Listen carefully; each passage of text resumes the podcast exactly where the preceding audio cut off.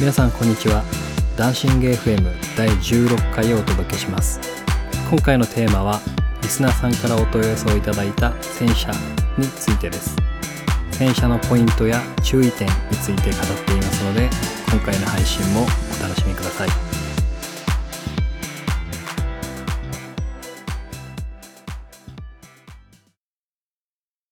ではダンシング FM のエピソード16を始めていきたいと思いますはいはい。今回も前回に引き続いてブログにお問い合わせをいただいた内容にご回答する形で進めていきたいと思います。とまずいただいたお問い合わせをご紹介させていただきます。とお名前が、えーカレー中毒さんです。と内容がですね、ロードバイクの洗車についてレクチャーいただきたいです。特に水を使っての洗車に関して知りたいですというコメントをいただきました。えーまずコメントありがとうございます。ありがとうございます。ということで、えっと、洗車について今回お問い合わせをいただいたので、えー洗車のポイントとその時に注意することについて、えーお話をしていきたいと思います。まあ、ギバさん今回もよろしくお願いします。よろしくお願いします。ということで、水を使っての洗車についてということで来てますけど、まきちゃんどうですかここに関しては。冬ですね。今。 ちょっと待って、 質問の回になってる 今。まあ、寒いけど、ちょっと頑張ってやっていきましょうって感じにはなりますね。はい。えーっと、じゃあ、そうですね。洗車のポイントと注意することについて言っていきたいかなと思いますね。よろしくお願いします。で僕がいつもやってるやり方にはなるんですけどね。それで良ければって感じですね。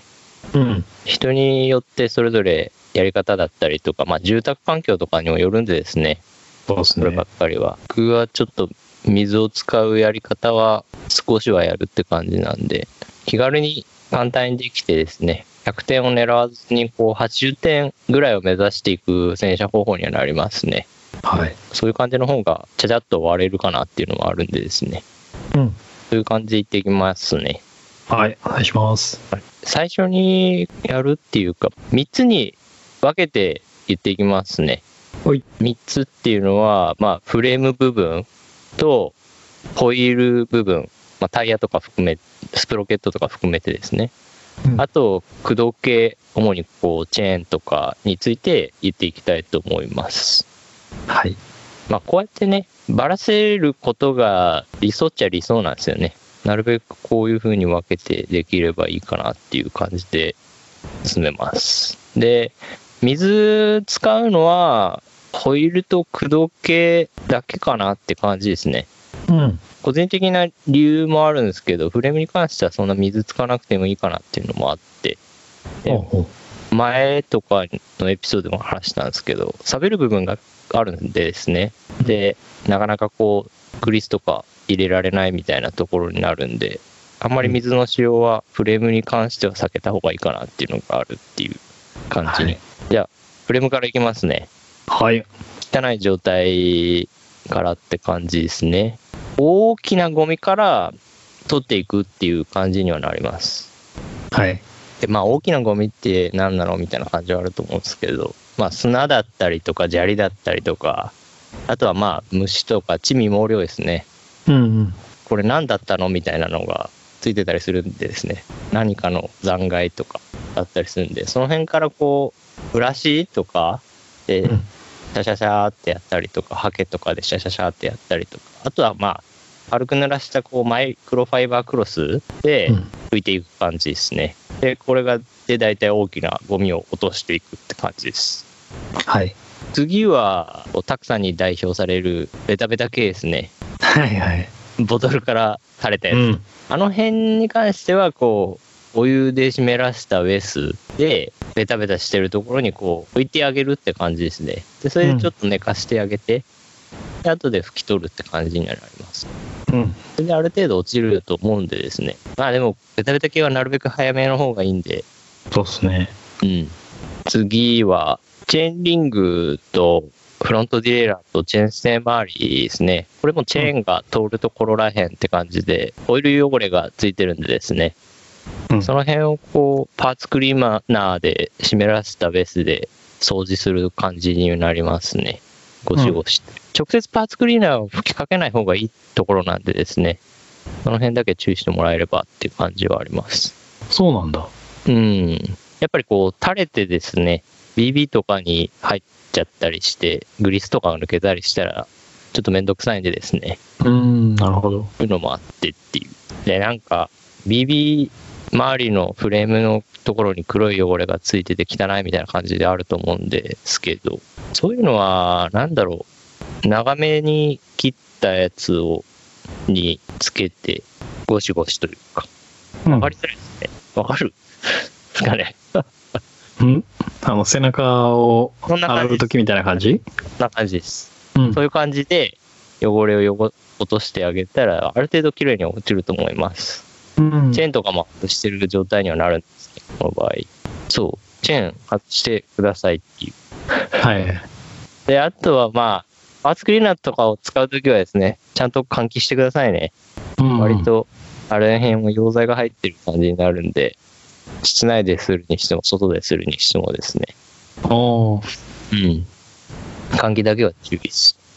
そうですね。やれる環境次第ですね。そうそうそう。だから、まああれですね、アパートとかマンションに関したベランダとか、あとはまあ駐車場とかあ、はい。である感じにはなりますし、室内でするときは、まあ換気扇が近かったりとか、あとはまあ窓とかうん。の近くで開けてやってやる感じにはなりますね。そうか。うん。で、最後に、僕はもうこれ一本でやる感じにはなるんですけど、和光図のバリアスコートっていうのがあるんですよ。はい。で、それがですね、一本で洗浄と、まあ、被膜保護みたいなのと、艶出しができるんですよ。うんうん。これがね、綺麗になるんですよね。これでやると。おーもうびっくりしますよ。なんか、あの、よくこう、コーティングとかあるじゃないですか。うん。フレームコーティングみたいな。ああいう感じにピカーってなるんですよね。うん。で、ある程度細かい傷も消えてくれるんでですね。ワコードすごい。そうそうそう。こういうタイプのやつ、結構あるっぽいんですけどね。でもやっぱり、和光図のやつが一番いいみたいな感じのことを聞いたんで、うん。で、それでまあ、そればっかり使ってるって感じになりますし、これ車用なんですけどね。はい。そうだけど、もう自転車に使っても、普通にこれ1本で、フレーム2、30本分ぐらいはできるんじゃないですかね、多分。うん。結構まあ、容量が容量。まあ、車吹き上げるやつなんでですね、容量がたっぷりある感じって思ってもらえる。で、自転車ぐらいだったらもう全然楽勝っていう感じで、それにもマイクロファイバーベースっていうかクロスがついてるんで、それでまあ吹き上げて終了って感じにはなりますね。うん。で、これに関しても、やっぱりこう、なんていうんですかね、まあ、スプレー系を使うときは絶対換気した方がいいですね。はい。うん。で、バリアスコートも、ちょっと、どういう匂いかな、灯油っぽい匂いっていうか、そういう系の匂いがするんで、まあ、一応、その辺も換気してくださいって感じはあります。大事ですね。換気大事っていう、ケミカル系を使うときはですね、絶対的に換気は大事かなっていうのはありますね。特にね、小さなお子さんとかがいる家庭は、そうそう。より気をつけた方がいいですね。ねえ、ほんと、ラリったりして困りますもん ね。お父さん、これいい匂いがするみ たいな。シューって。若くして、そっちの世界に目覚めちゃう系そうそうそう。もうダメ。昭和系のやつはダメですね。あのう辺、ん。今はもう令和は MDMA はいはい。とかになるから、そうですね。最近ちょっ別とにってやつ。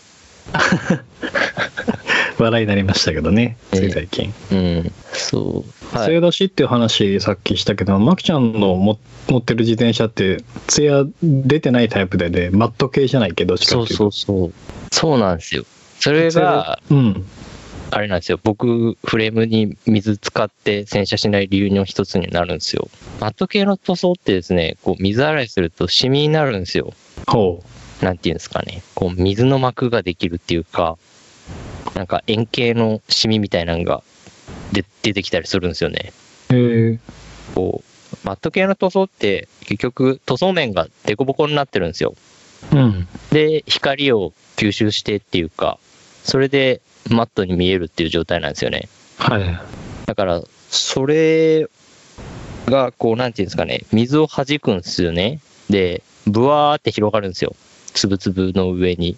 それで、で乾くっていう状態になって、その円形のシミみたいになるんですよ。うんだからあれですね、マット系の自転車って最近一時期流行ったじゃないですか。はい。キャニオンを代表するじゃないですけど、まあ、キャニオン大体マットの塗装が多いんであれですけど、その辺の塗装の人は水洗いはしない方がいいですね。ほうん。これも注意しといた方がいいし、シミになるんでですね。で、そのシミがなかなか取れないんですよね。だからもう要注意っていうか。う。はい。それで、こう、なんていうんですかね、僕もこの自転車になって、フレームに関しては水洗いできなくなって、こういう風なやり方をしてるって感じになるんですよね。うん。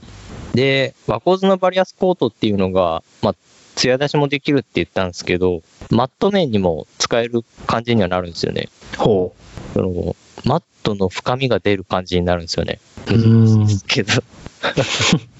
そうで、なんかやっぱり保護とかもできて、水とかかかっても弾いてくれるんですよね、しっかり。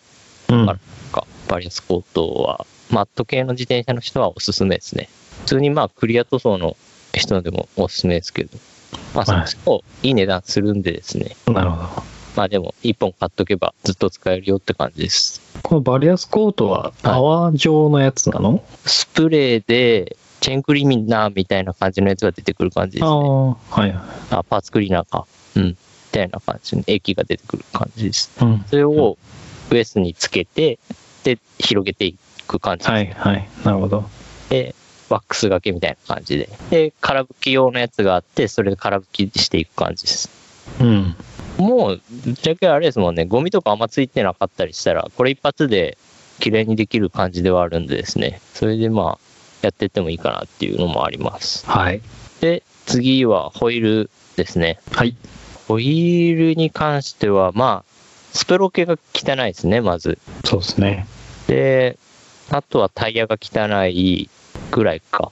リム面に関してはそんなに汚れてないじゃないけど、オイルが飛んでたりしたら汚れてるって汚れてるんで、うん。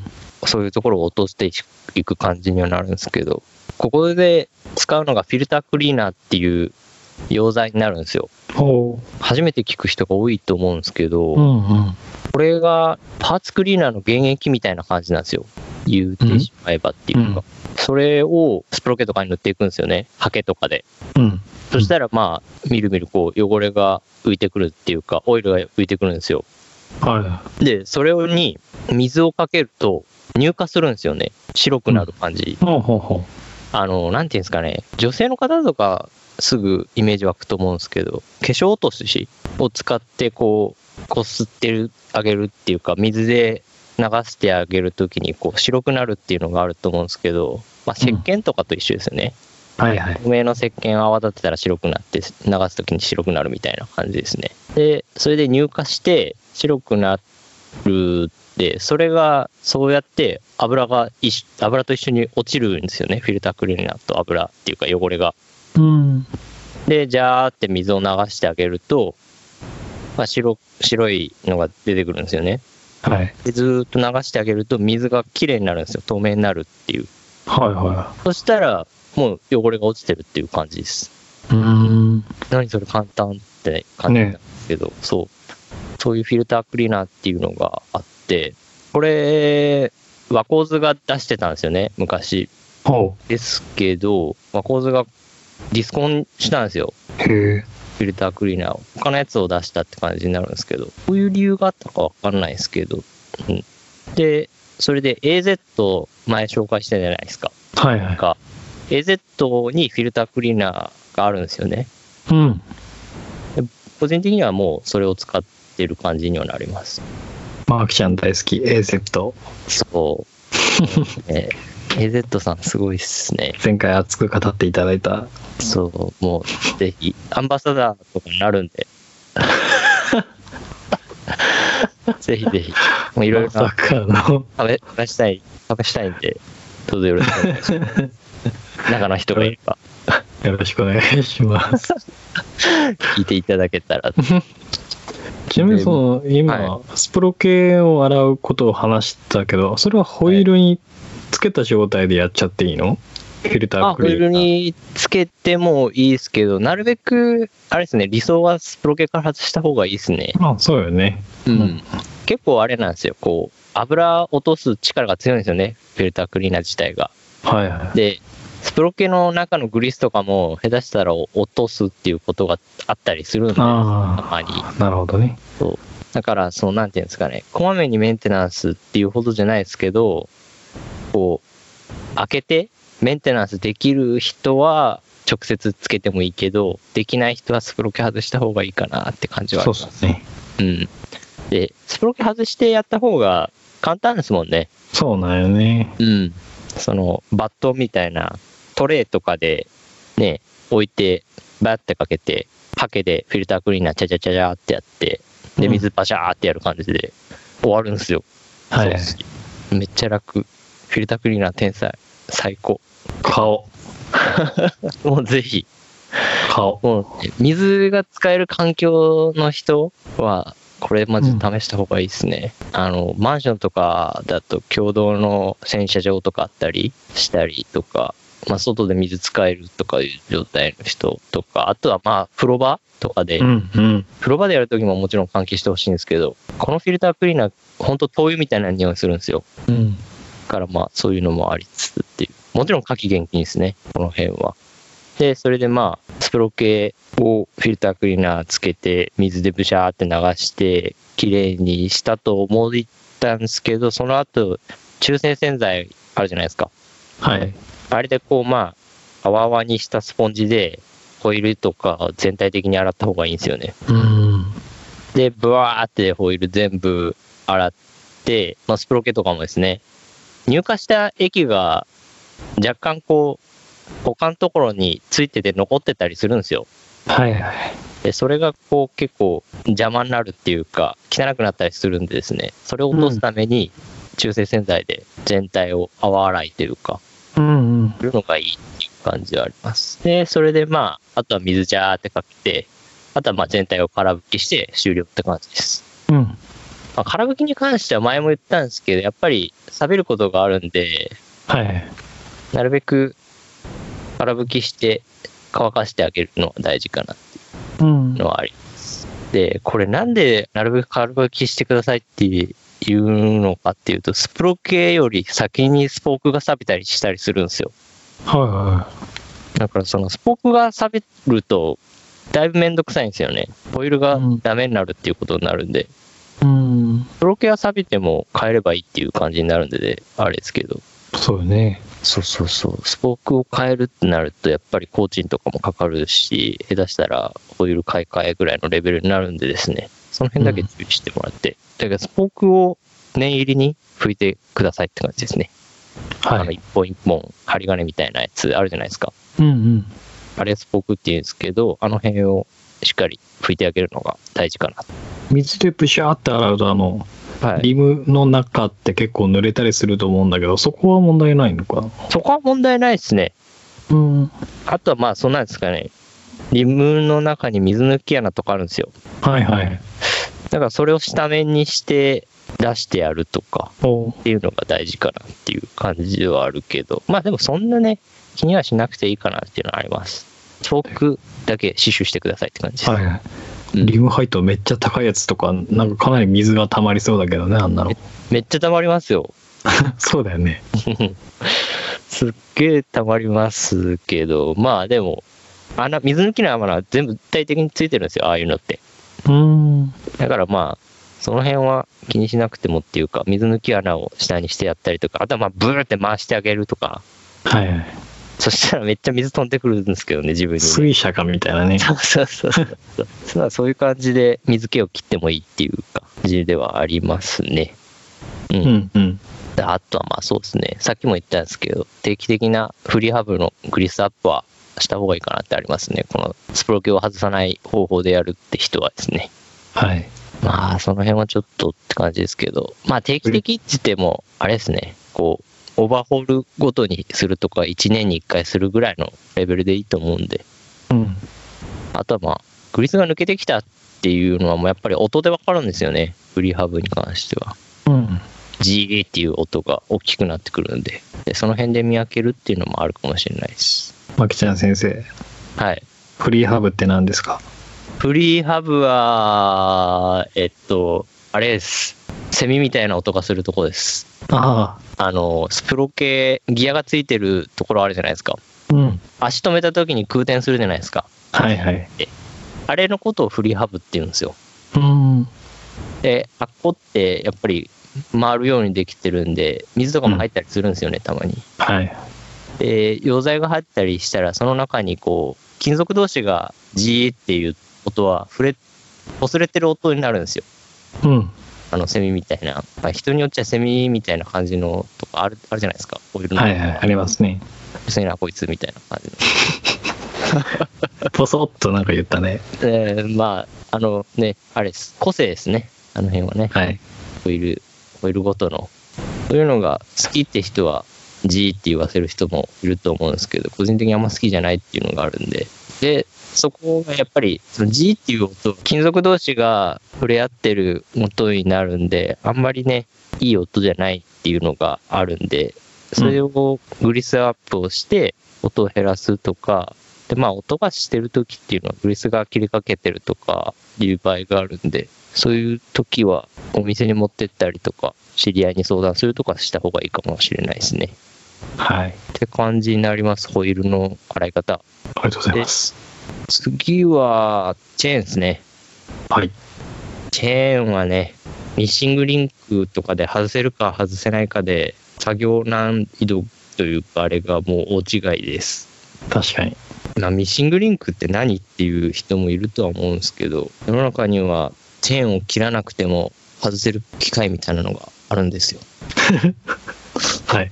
ペンチみたいなので外せるやつがあるんですよねでまあはいそれがめっちゃ便利というか、それで外せるか外せないかでお違いなんでまあ外せる人は外しましょあ。うん。うで宗教上の理由とかで外せない人とか多分いると思うんでいないですけど いや、 はい今一生懸命考えた 俺、そんなの、どんな宗教なんだろうって今思っちゃった。だからだなんかまあねあるんですよなんかこうチェーンが切れるとか切れないとかああ、なるほどね。そうそうそうまあミーシングリンクをあんまり信用してないっていうかそういう人たちが結構いるんですねああ、俺はオートマ車は乗らないみたいな。ああそういう感じですうんうん。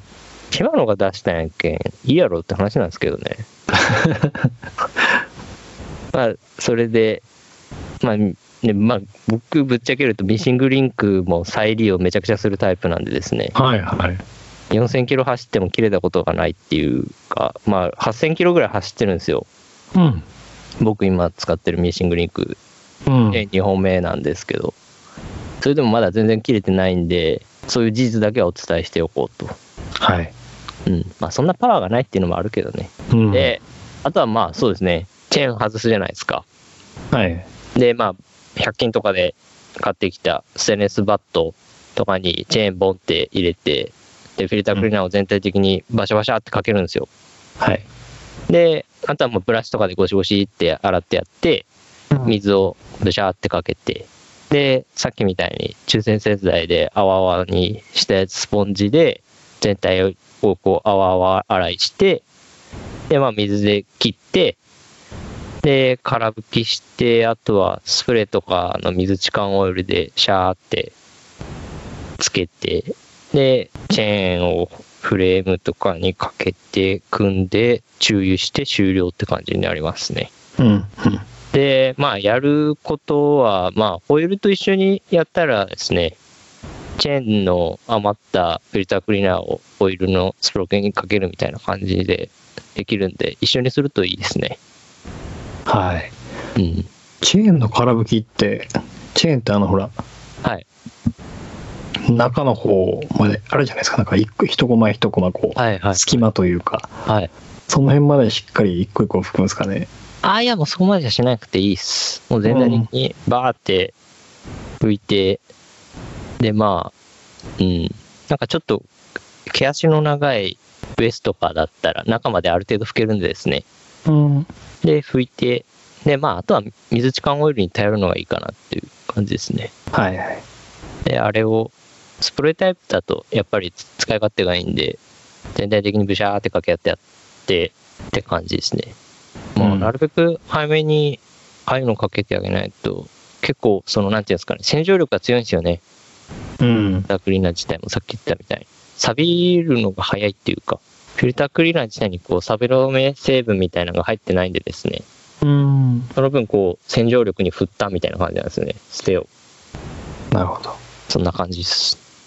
やはりそのフィルタークリーナーは AZ ですかえずっとです。ありがとうございます。フィルタークリーナーマジ天才っす。僕、これなくなったらもう自転車やめようかなぐらいのレベルですもんね。どんだけ愛しとる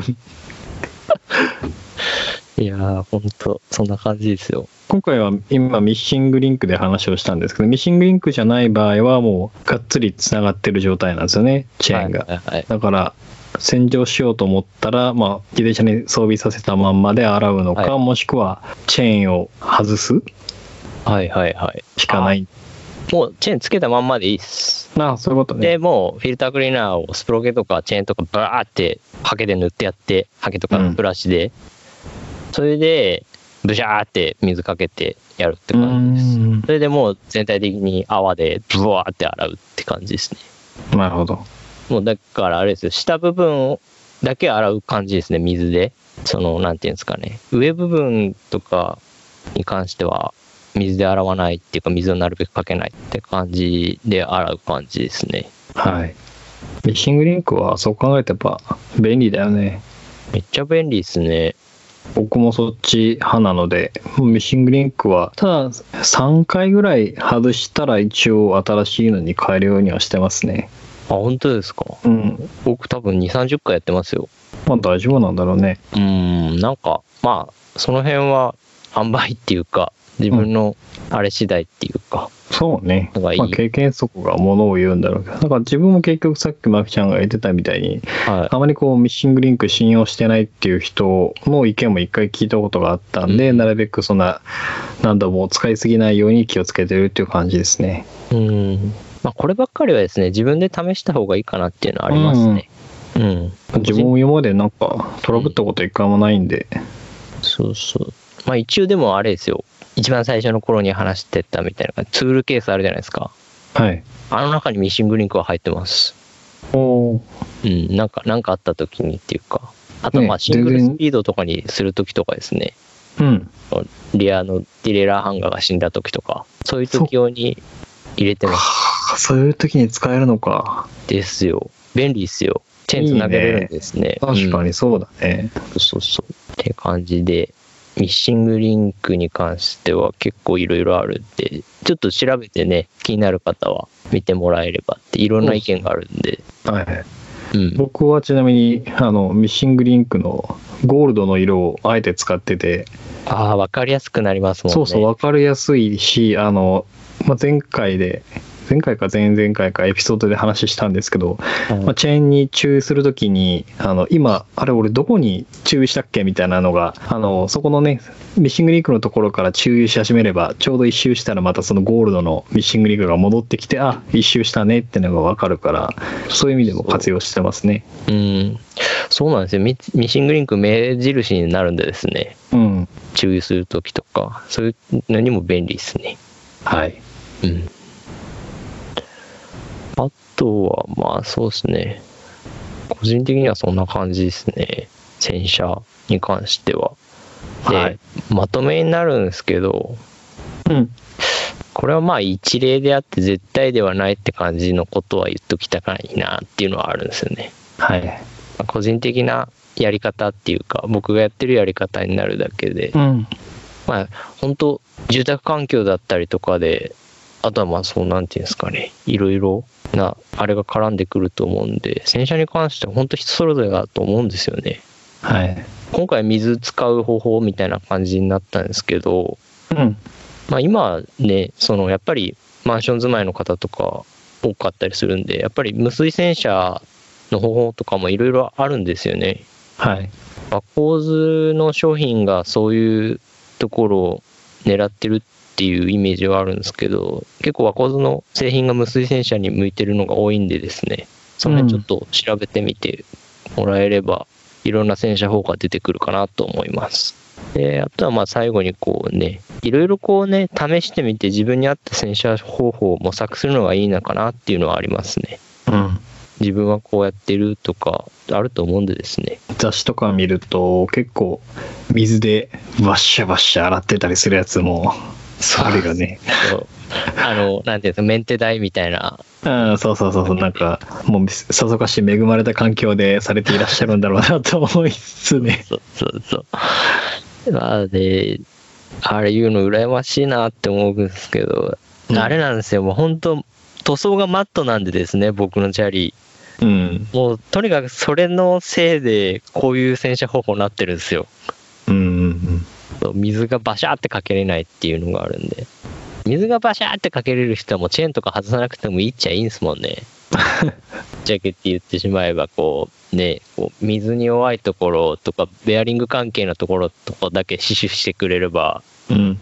あとはもうドゥワッシャーってこう泡泡にして、 うん。プロの機材の洗車のやつとかあるじゃないですか。うんああいうの見たらめちゃくちゃ気持ちよさそうに洗車してるなみたいな感じうで思うんん。一年終わろうとしてるし、まあ寒いですけど、綺麗な自転車で年を越してみてはと。そうですね。ちょうどいやね、いい今から自動車も増えるもんね。戦車。うん。無理やりこうね、いい風に終わらせるっていうね。素晴らしい。今が12月っていうところを考えるとまさにそう適したタイミングでの配信になりますね、こなれりはま。すね。まあでもあれですけどね、停止にいますけどね、水。 そのためのあれですよ、テムレスですよ。そうですよね。今俺もすっごいそれ言おうと思った。そう、テムレスっていうのがあるんですよ。防寒テムレスをね、ぜひ使いましょう、皆さそうですね。ん。うん。って感じかな。うん。これ答えになってるんですかねうん、うん、うんなってうるん。はず、大丈夫だと思います。カレー中毒さんがまた何らかしらコメントいただけると思います。はい。という感じで、今回はロードバイクの洗車ですね。特に水を使っての洗車というところについてお話をしてきました。マッキンポさん、今回もありがとうございました。ありがとうございました。